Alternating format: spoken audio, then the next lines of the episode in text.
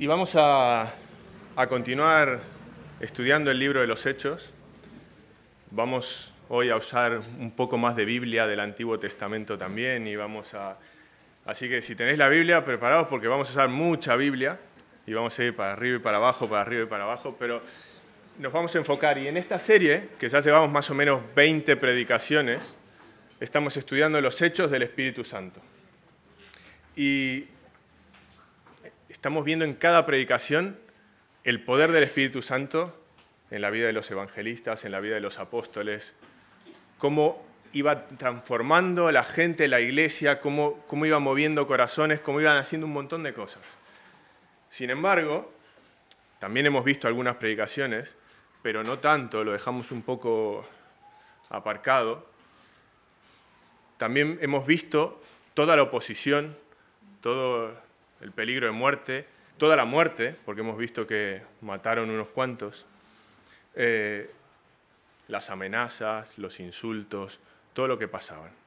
Así que el día de hoy nos vamos a enfocar en esa parte, en las dificultades,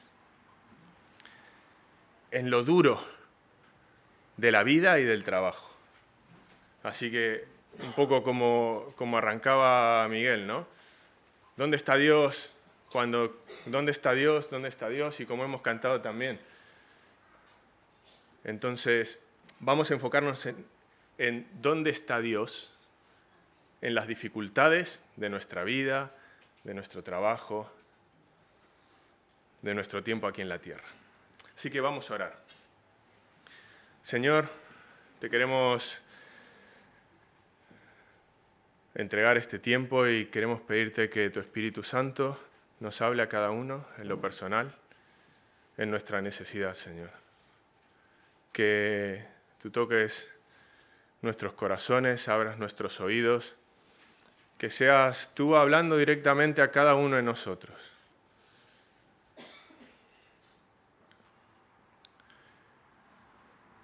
Queremos estar atentos a lo que tú nos quieres decir, Señor. Y te pido que me uses como instrumento para poder transmitir tu mensaje en el día de hoy y que sea de bendición, Señor. En el nombre de Jesús, amén. Amén. Entonces, vamos a ver tres historias en paralelo. Una de Génesis, al principio de la Biblia. ¿Sí? La de José. Vamos a ver otra en el exilio, en Babilonia, de Daniel. Y por último vamos a ver una de la primera iglesia, que es de Pablo y Bernabé. Y vamos a ver cómo, no sé cuántos miles de años para atrás, no sé cuántos miles de años para adelante y otros miles de años para adelante, al final pasa lo mismo, da igual el tiempo. Da igual en qué momento suceda y da igual para nosotros también. Así que Vamos a ver si realmente lo que nos sucede es que estamos viendo las cosas como lo que nos toca de manera incorrecta o tenemos la actitud incorrecta. Y vamos a leer Hechos 14. Mas los judíos que no creían excitaron y corrompieron los ánimos de los gentiles contra los hermanos. Por tanto, se detuvieron allí mucho tiempo hablando con denuedo, confiados en el Señor. Pero cuando los judíos y gentiles, juntamente con sus gobernantes, se lanzaron a afrentarlos y apedrearlos, habiendo sabido, huyeron a Listra y Derbe. Y aquí es donde hemos terminado con la predicación de Rafa, justo en esta parte, cuando estaban predicando y, y lo que tienen que hacer es salir por patas porque los iban a matar. ¿Sí? Y vemos a Pablo y Bernabé, que eran los misioneros exitosos que iban de paseo por todas las iglesias, eran mirados con recelo por muchos judíos cristianos por predicar a los gentiles y por no obligarlos a cumplir la ley. Eran perseguidos a muerte por los judíos no cristianos y los gobernantes. Y tenían que trabajar por tres, porque tenían que evangelizar, tenían que cuidar las iglesias y tenían que además mantenerse. Todo esto es la foto de ellos. Vemos, decía, dice, dice la Biblia que hacían milagros y obras, pero esto es lo que tenían en el día a día. Corrían peligro de muerte en cada momento. Hemos visto, tenían que salir huyendo porque los iban a matar.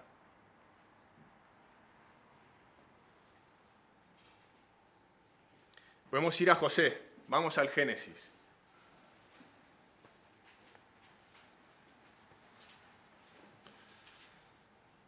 Génesis 39. Cuando los comerciantes llevaron a José a Egipto, lo compró Potifar, que era oficial del rey y capitán de su guardia. A José le fue muy bien así, en la casa de su amo egipcio, pues Dios estaba con él. Y más adelante dice en el 19, al oír Potifar las quejas de su esposa, se enojó mucho.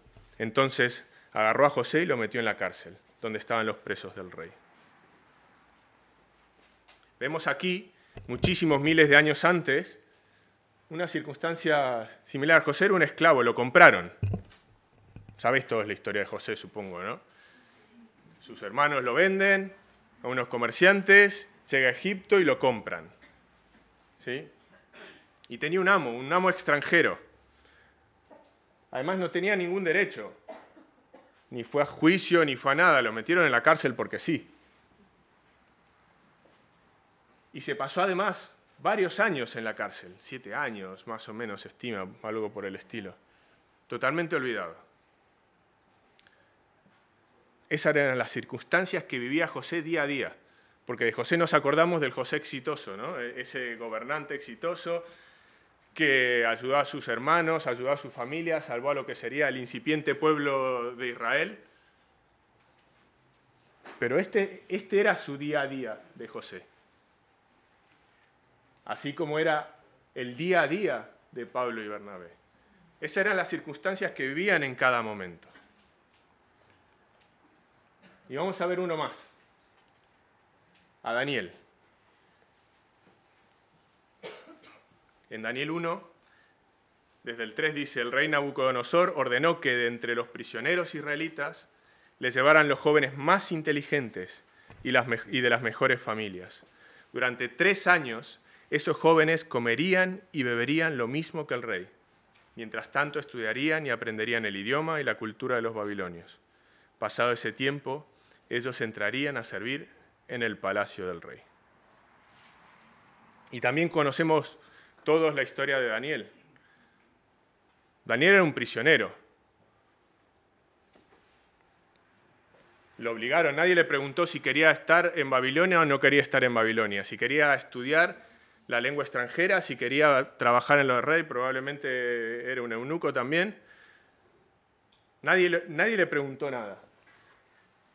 Estaba obligado a aprender cultura, lengua y ciencia de los conquistadores. Y no tenía ni siquiera una elección laboral, no tenía ninguna opción. Estas eran las circunstancias en que vivían todas estas personas. Y sabemos que en su que en su historia ellos siempre se mantuvieron fieles a Dios. Pablo y Bernabé, ¿qué estaban haciendo cuando pasaban todo lo que estaban pasando? Estaban predicando el Evangelio. Estaban hablando de Dios. Y sin embargo, lo que vivían no era... Veían la iglesia crecer, veían el poder de Dios, pero sus vidas corrían peligro cada momento. José acabó donde acabó porque dijo, no voy a pecar contra Dios. Y no voy a caer con esta mujer que era la esposa de Potifar a la cárcel.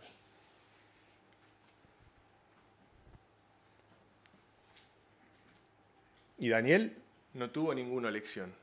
Ellos tenían mucho en contra. Todo en contra en su vida. No tenían mucha opción de, escoger nada, no tenían mucha oportunidad de ver nada. Pero levantamos la cabeza y vemos sus circunstancias y todas eran malas. Ahora, por un momento, levantemos la cabeza, o agachemos la cabeza o cerremos los ojos, como queráis, y pensemos en nuestras circunstancias. ¿Cuáles son nuestras circunstancias? ¿Qué estamos pasando nosotros ahora?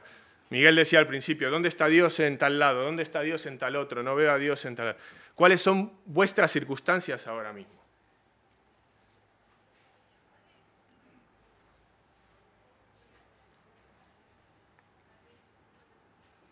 ¿Qué tenemos en contra?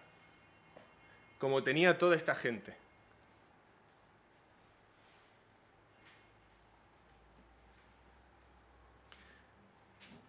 Y la pregunta es, ¿qué hicieron ellos? ¿Y cómo nos puede ayudar a nosotros?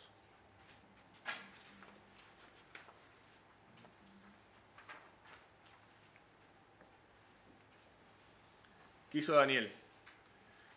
Por tanto, se quedaron al servicio del rey haciendo todo lo que el rey les pedía, aunque lo hacían mejor y con más sabiduría que todos los sabios y adivinos del reino a pesar de todo lo que hemos visto, a pesar de sus circunstancias, a pesar de que no escogió nada, a pesar de que era prisionero, dijo, lo voy a hacer lo mejor para Dios. Y José dice, cuando lo acusan de acostarse con la mujer de, su amo, dice, no me han prohibido nada en esta casa. Nadie tiene más autoridad que yo. Pero usted, pero usted es su esposa, tener relaciones sexuales con usted sería pecar contra Dios.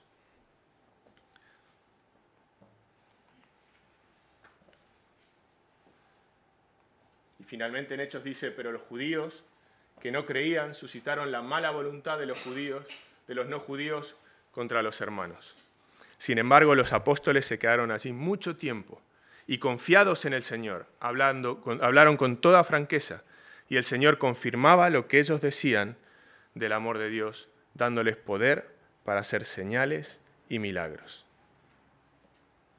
Entonces, a pesar de las circunstancias que tenían cada uno, de las circunstancias diarias que vivían cada uno y de dónde venían, ellos escogieron una manera de conducirse. Daniel escogió una manera de conducirse, una manera excelente de conducirse. José escogió obedecer a Dios sobre todas las cosas sin importar las consecuencias, a pesar de que no tenían nada a su favor. Pablo y Bernabé escogieron seguir hablando de Dios a pesar de que sabían que estaban matando a sus hermanos. Y era una realidad, ya morían. Hemos, leído, hemos visto en, en anteriores predicaciones cómo mataban a los cristianos. A pesar de todas estas circunstancias, ellos escogieron ser siervos de Dios. Y sirviendo a Dios, encontraron la actitud correcta para desempeñar sus tareas, lo que tenían que hacer, su vida. Ellos escogieron ser siervos de Dios.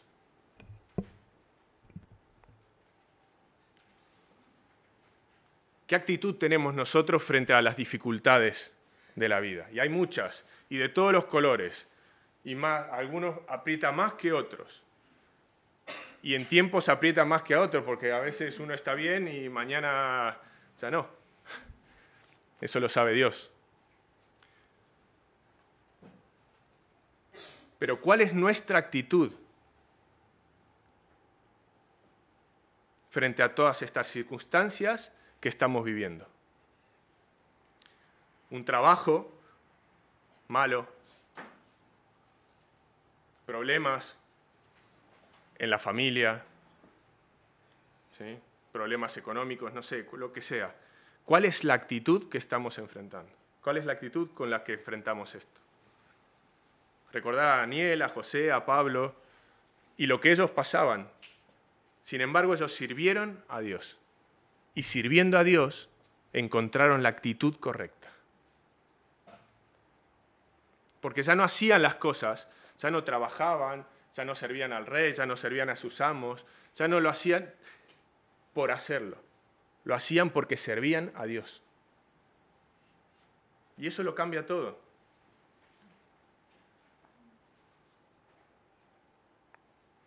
La pregunta es esa, así grande como está ahí. ¿Cuál es nuestra actitud? Día a día. Cuando vamos al trabajo, cuando vamos a estudiar, cuando tenemos que enfrentar esas situaciones que tenemos que enfrentar en nuestra vida. ¿Cuál es nuestra actitud?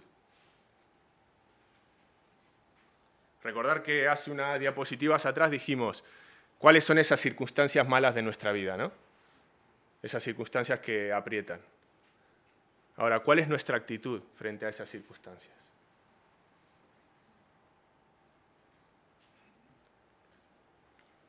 Un ejemplo fácil es el,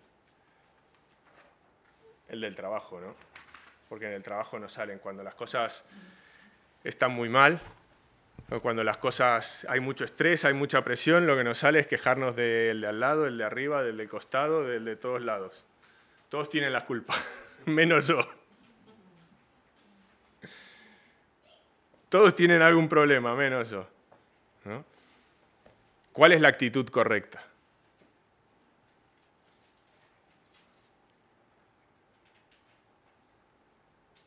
Y acá quiero pararme y preguntar cinco veces si hace falta. ¿Estamos sirviendo a Dios en todo momento de nuestra vida?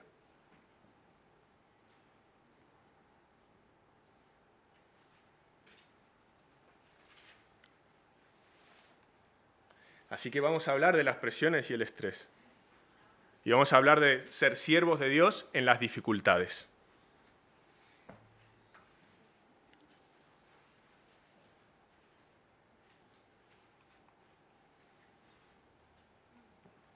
Sabéis la historia de la mentira que cuenta la esposa de, Potifar a, a Potifar.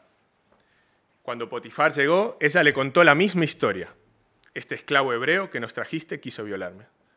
Pero en cuanto empecé a gritar pidiendo ayuda, dejó su ropa junto a mí y salió corriendo de la casa. Al oír Potifar las quejas de su esposa, se enojó mucho, entonces agarró a José y lo metió en la cárcel donde estaban los presos del rey. Ahora imaginaros, José llegó con 17 años más o menos, algo así dicen que tenía por ahí. Era muy joven, supongamos que ya tenía 20. Estaba haciendo todo bien. Le estaba saliendo todo muy bien. Era esclavo, pero bueno, tratemos de pasar por alto esa circunstancia y le estaba saliendo todo bien. Y sucede esto, sin él tener ninguna responsabilidad. Y acaba en la cárcel. ¿Dónde está Dios? Preguntaba Miguel, ¿no? ¿Dónde está Dios aquí? Si yo estaba haciendo todo bien, yo estaba haciendo lo correcto, Él estaba haciendo lo correcto.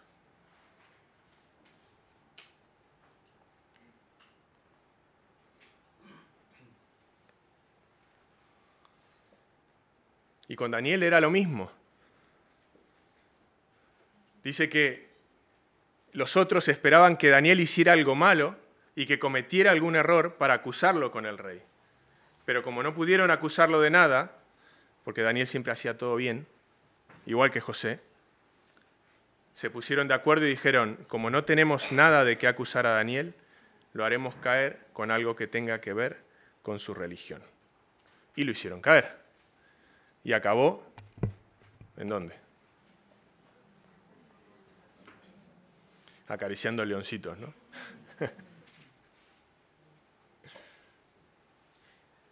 Sin él tener ninguna responsabilidad, ninguna culpa. Igual que José.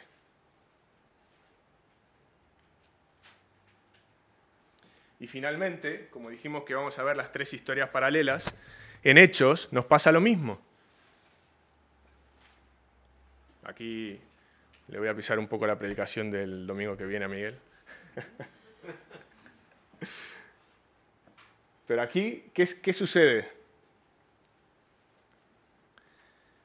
Entonces llegaron unos judíos de Antioquía y de Iconio que hicieron cambiar de parecer a la gente.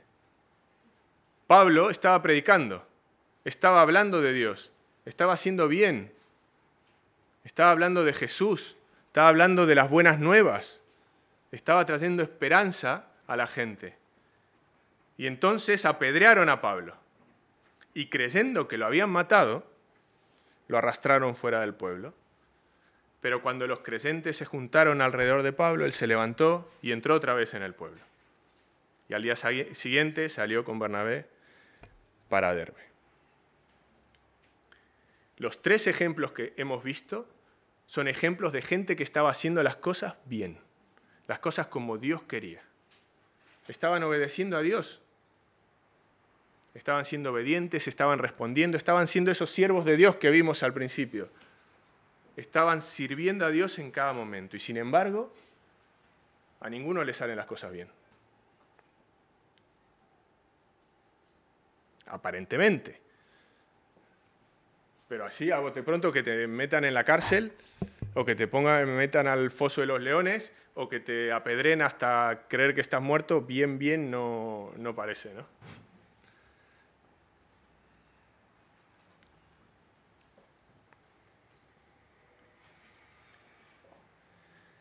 Así que, ¿cuál es la diferencia? ¿Qué es lo que pasa aquí? Hemos dicho que esta gente era siervo de Dios, tenía la actitud correcta. Esos podrían haber tenido el papel de víctima, receptores de injusticias y presiones. Y objetivamente lo eran. Eran víctimas. No era justo lo que les sucedía a ninguno de los tres objetivamente hablando, esos eran víctimas.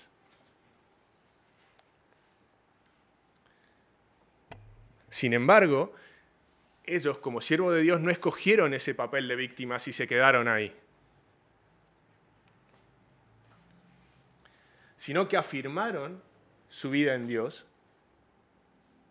y vivieron como siervos a través de la tormenta.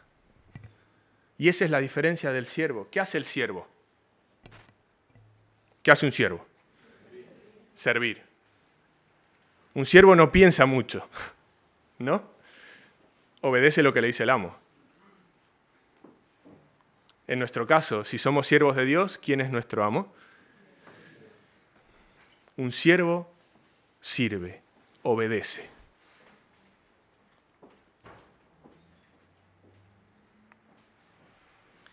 Y esta gente en la tormenta en la injusticia, en el peligro de muerte, en las prisiones, en las dificultades, cuando podían decir, Dios, aquí no estás, me voy. Me voy a adorar al Dios de al lado porque contigo no puedo. En Hechos, tres cuartos lo mismo. Juan Marcos se había ido, dijo adiós, nos vemos, a mí no quiero que me apedreen, adiós.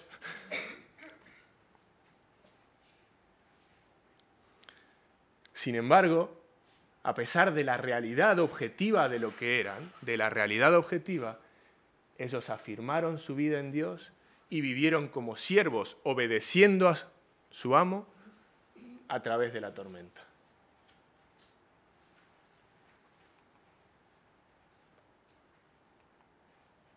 Y además, buscaron a Dios, buscaron su guía y buscaron oír lo que tenía que decirnos a cada uno. Y esto es importante porque no es solamente vivir abnegado, vamos a decir. ¿Sí?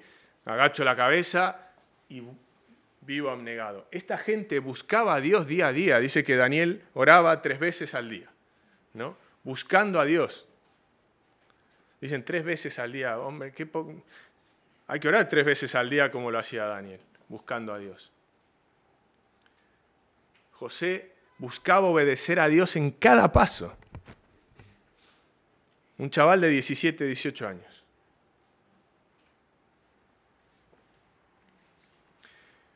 ¿Buscamos nosotros a Dios y su guía a través de las circunstancias? ¿Estamos buscando nosotros? ¿Lo hacemos? ¿O solemos decir, venga Dios, ayúdame por aquí? que ahí voy. Ese es más, ese es más común, ¿no? Ahí voy, ahí, ese, ahí es donde quiero ir. Por favor.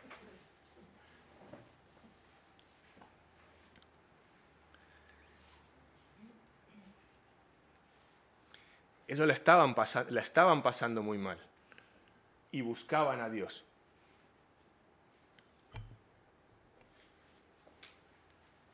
Y finalmente, y lo más difícil, me quedó abajo, igual alguno no lo ve. se puede poner de pie si no lo ve. Esta gente, todos ellos, aceptaron que los resultados o expectativas que tenían no tienen que ser los que ellos esperaban. Y aún así, entender que Dios sigue con nosotros.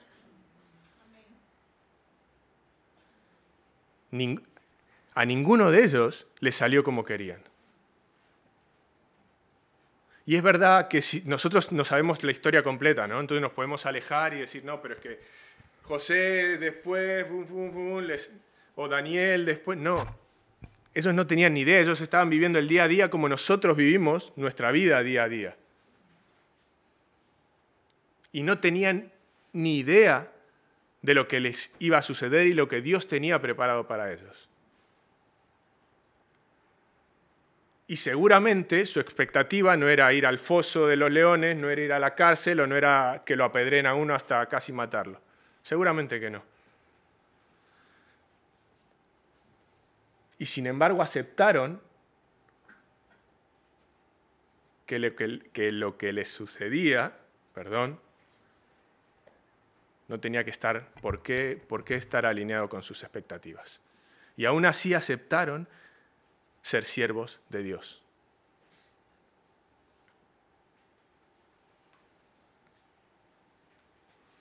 Y hoy hemos cantado eso de...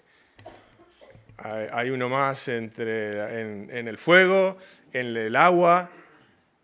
Es justo esto, Daniel y sus amigos estuvieron en el fuego, ¿no? Vamos a verlo un poquito más adelante.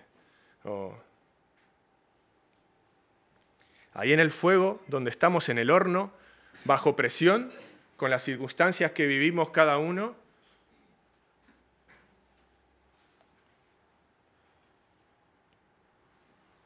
esto es lo que hicieron esta gente. Cinco mil años, no sé cuántos miles de años antes, en la mitad de la Biblia y en la primera iglesia. Da igual el tiempo, da igual la circunstancia, se comportaron de la misma manera.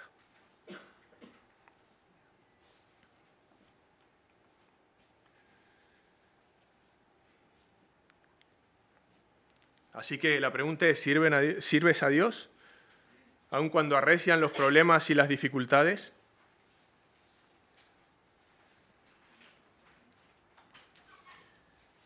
Raquel creo que lo dijo en su oración en, la alabanza, ¿no? Su majestad, eso es algo que no nos preocupa. El Dios que adoramos, si el Dios que adoramos así lo quiere, es capaz de librarnos del fuego y del poder de su majestad. Pero aún si no quisiera hacerlo, nosotros pensamos adorar, no pensamos adorar esa estatua de oro.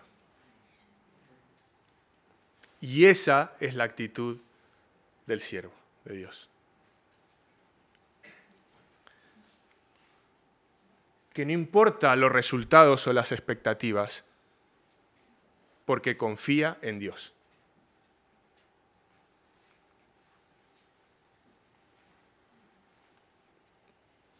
Quizás a, Pablo le hubiera llegado el momento y moría apedreado ahí, no sé. A él le daba igual, porque él descansaba en Dios. Y el desafío para nosotros es, a esta pregunta es esto, es que nos da igual lo que nos suceda, y ojo que es muy difícil decir lo que estoy diciendo, nos da igual lo que nos suceda, yo voy a adorar solo a Dios y voy a confiar solo en Dios.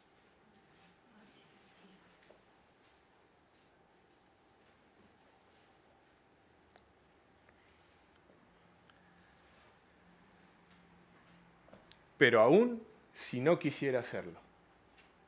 Esta es la frase.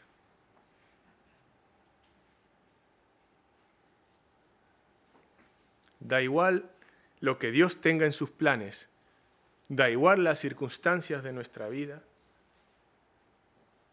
somos siervos confiando y obedeciendo a nuestro Dios, a nuestro amo.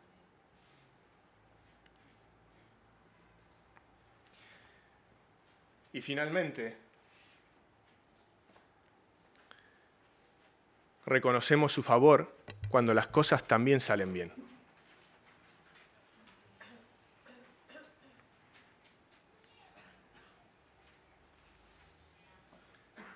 Vamos a volver a leer un poco de las tres historias.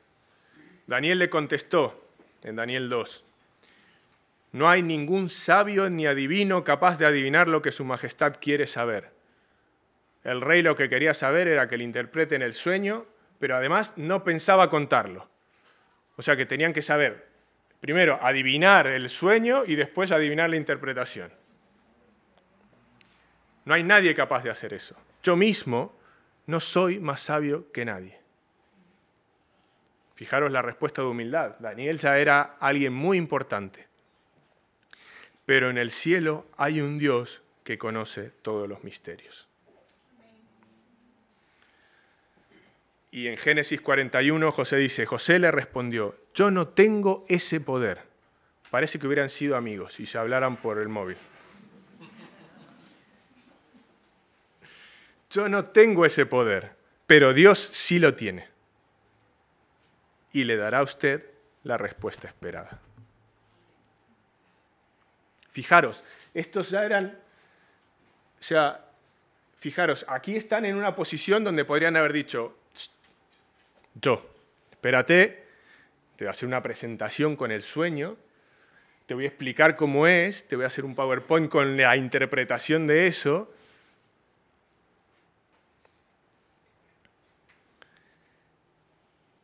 Yo no tengo ese poder.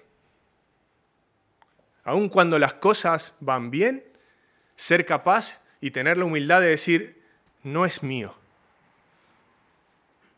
es de Dios.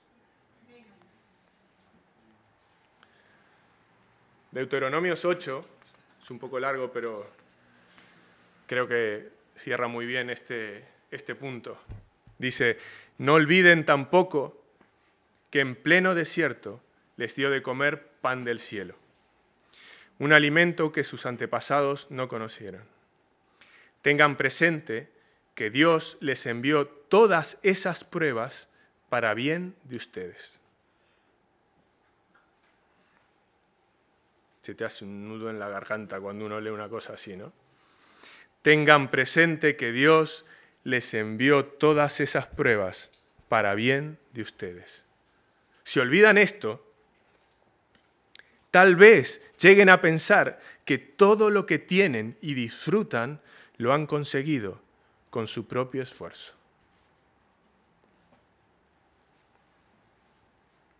Aún en lo bueno, aún en las circunstancias buenas, como Daniel, como José, aún en cuando las cosas están de caras, yo no tengo ese poder, es de Dios. No olviden esto, porque quizás lleguen a pensar que todo lo que tienen, todo lo que tenemos, todo lo que cada uno tenemos y disfrutamos, lo hemos conseguido por nuestro propio esfuerzo. Más bien deben recordar que fue Dios quien les dio todo esto y que lo hizo para cumplir su promesa a nuestros antepasados. Marcar este pasaje así en, en Foforito. Tengan presente que Dios les envió todas esas pruebas para bien de ustedes. Si olvidan esto, tal vez lleguen a pensar que todo lo que tienen y disfrutan lo han conseguido con su propio esfuerzo. Y nos esforzamos mucho nosotros. Y no es broma, echamos muchas horas trabajando, echamos mucho esfuerzo, invertimos mucha energía y mucho tiempo en muchísimas cosas. Somos siervos de Dios y como siervos de Dios, valga la redundancia, servimos a Él y obedecemos a Él. Así que vamos a terminar.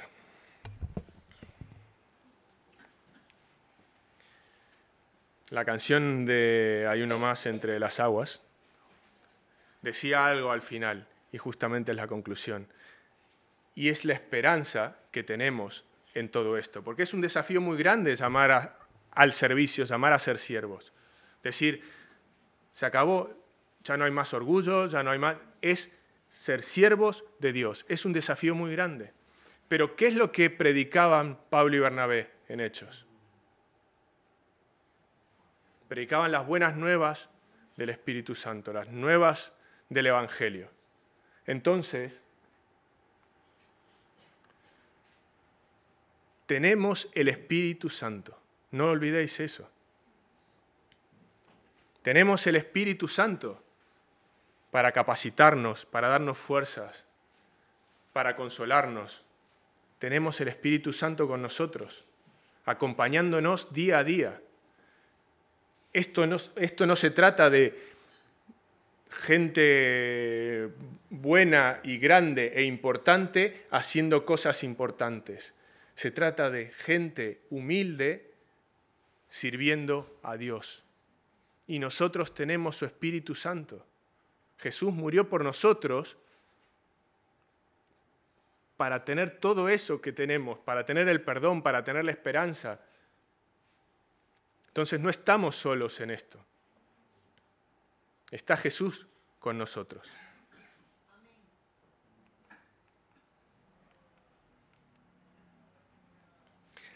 Así que vamos a terminar con estos pasajes.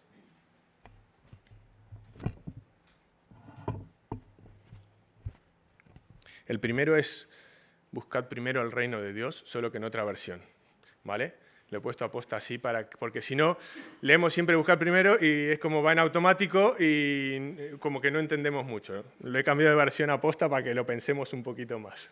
¿Sí? Lo más importante es que reconozcan a Dios como único rey. Lo más importante es que reconozcan a Dios como único rey y que hagan lo que Él les pide. Ser siervos hacer lo que Él les pide. Dios les dará a su tiempo todo lo que necesiten. Así que no se preocupen por lo que pasará mañana. Hermanos, la Biblia dice, no se preocupen por lo que pasará mañana. Ya tendrán tiempo para eso. Recuerden que ya tenemos bastante con los problemas de cada día. Así que, ¿qué es lo más importante? Reconocer a Dios y hacer lo que Él nos pide, ser siervos de Dios. Por eso, hermanos míos, dice Romanos, ya que Dios es tan bueno con ustedes, les ruego que dediquen toda su vida a servirle. Y hacer todo lo que a Él le agrada. Así es como se le debe adorar. Así que Señor, entregamos nuestras vidas a ti. Tú sabes lo que cada uno pasamos, las circunstancias, las presiones, los agobios, el estrés, las dificultades.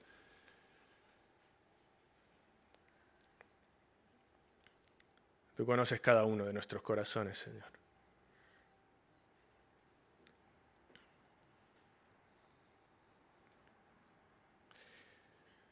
Queremos ser siervos de Dios, servirte a ti, mirarte a ti, obedecerte a ti.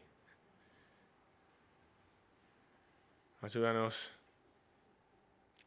con tu Espíritu Santo para consolarnos, darnos fuerza, ánimo, entereza en los tiempos de dificultades, que podamos afirmarnos en ti, buscarte a ti y dar pasos de fe a pesar de que las circunstancias no sean las que esperamos.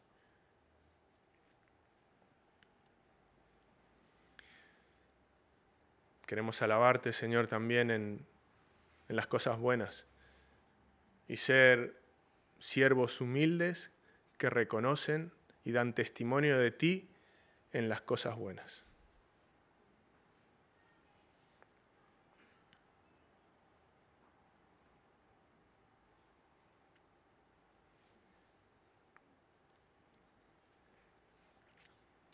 Gracias Señor por tu palabra, por lo que tu palabra nos enseña, Señor.